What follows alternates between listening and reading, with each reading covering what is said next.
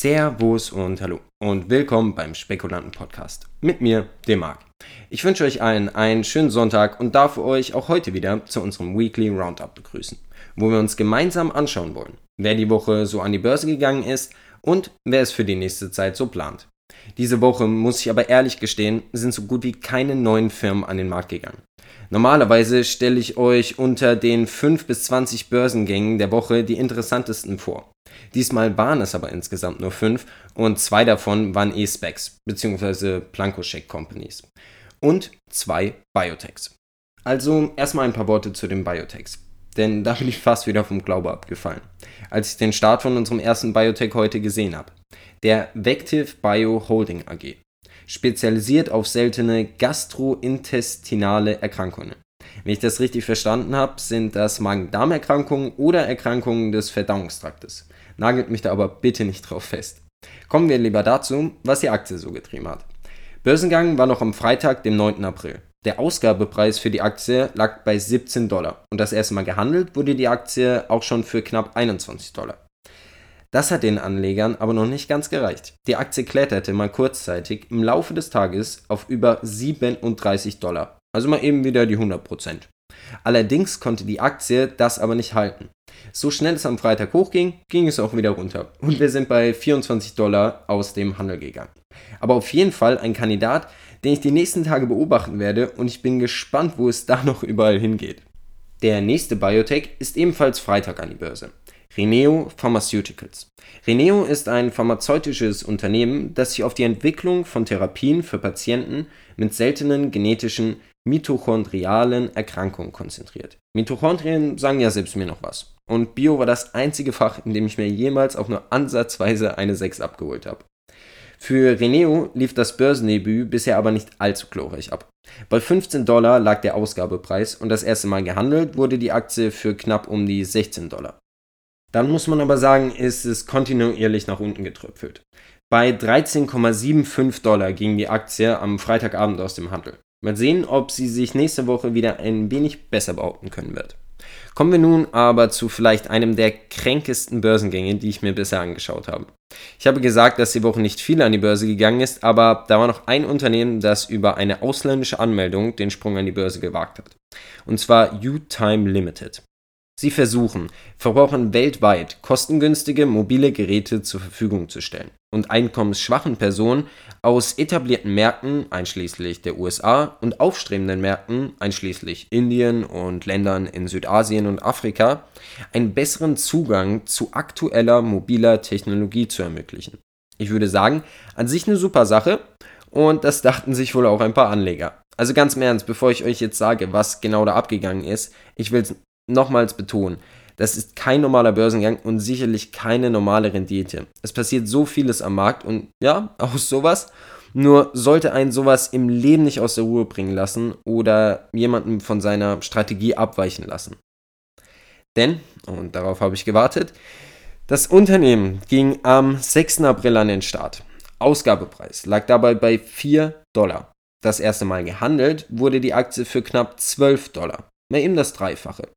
Aber das war gerade erst der Anfang.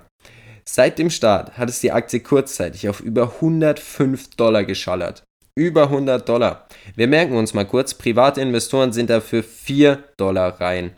Ich weiß ehrlich nicht mehr, was ich dazu sagen soll, außer dass wir in Deutschland viel, viel mehr Möglichkeiten brauchen, um Aktien zeichnen zu können. Bis Ende der Woche sank die Aktie dann auch wieder auf 50 Dollar ab. Aber da steht sie bisher super stabil bei 50 Dollar. Eine zehnmal höhere Bewertung als noch beim Börsenangebot. Also mal eben schnelle 1000 Prozent. Ich suche seit zwei Jahren nach meinem ersten Tenbagger. Und hier ist er. In nur einem Tag hätte ich meinen Tenbagger. Naja, kann man nicht alles haben. Aber glaubt mir, wenn ich sage, dass ich diesen Wert im Auge behalten werde. Wollen wir nun also endlich zu den Börsengängen switchen, die für die nächste Zeit noch anstehen und auf die wir uns nächste Woche freuen dürfen. Als erstes hätten wir da ganz klar Coinbase. Über Coinbase gab es schon eine eigene Episode und ich habe sie auch schon das ein oder andere Mal erwähnt. Am 14. April soll es soweit sein und das Unternehmen soll an den Start gehen. Allerdings muss ich gestehen, ich habe die Woche versucht, mir eine Kryptowallet zu erstellen. Eben auch bei Coinbase. die müssen noch eine Menge Arbeit leisten, damit ich dem Ganzen vertraue. Allein die Webpage ist meiner Meinung nach von der Performance für eine Kryptobörse in keinem Fall tragbar. Aber nur meine Meinung.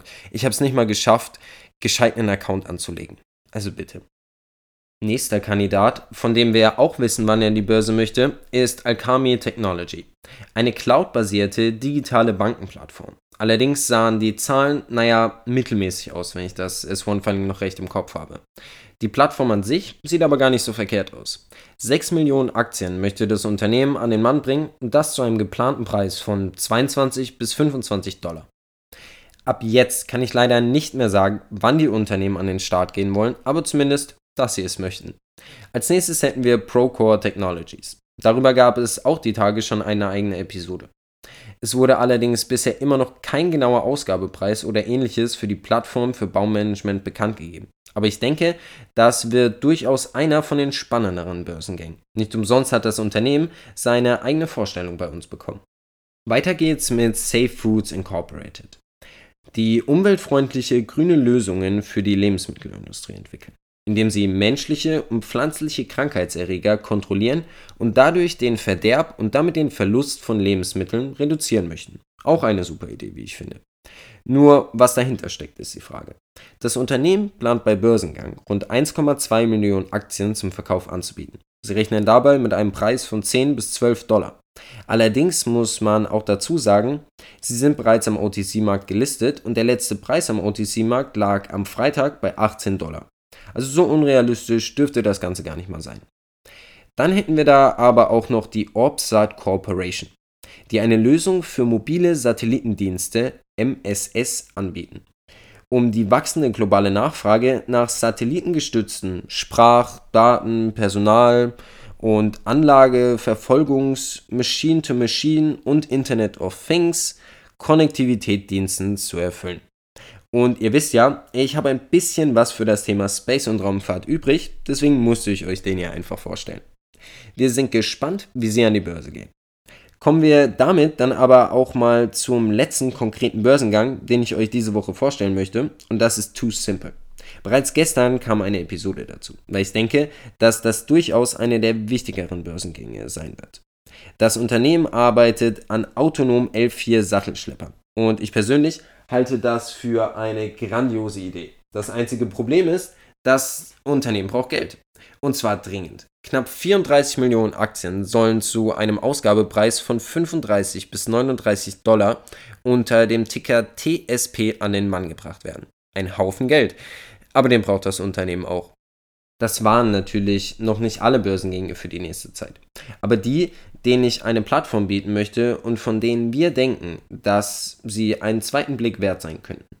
Darüber hinaus warten wir aber auch noch auf eine Menge anderer Werte. Da hätten wir Agilian Health Incorporated aus dem Gesundheitssektor mit einer Plattform für die gesundheitliche Versorgung von Senioren. Pro Rights Music, eine gewinnorientierte Organisation für öffentliche Aufführungsrechte, die ca. 2,2 Millionen musikalische Werke von Songwritern, Komponisten und Verlegern vertritt.